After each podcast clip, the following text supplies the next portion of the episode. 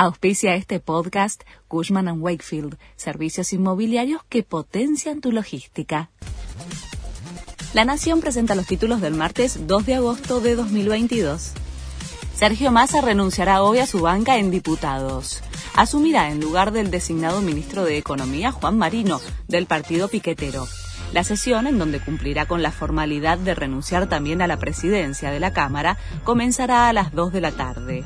El Frente de Todos propondrá a Cecilia Moró como su reemplazo al Frente de Diputados.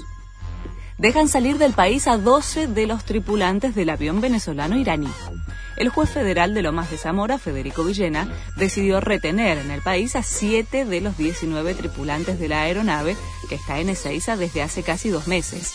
El avión y su tripulación están siendo investigados para determinar si tienen relación con organizaciones terroristas. Los piqueteros nuevamente en la calle.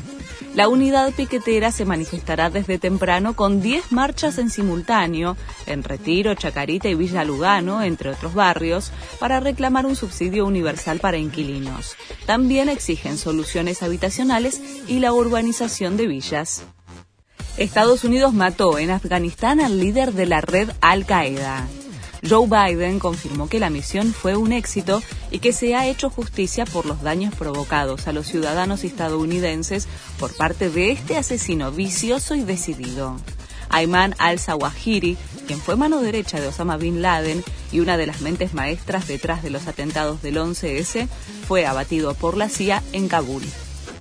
Independiente se destapó con una goleada en plena crisis. Le ganó 3 a 0 a Colón en Santa Fe al cierre de la fecha 11 del torneo de la liga.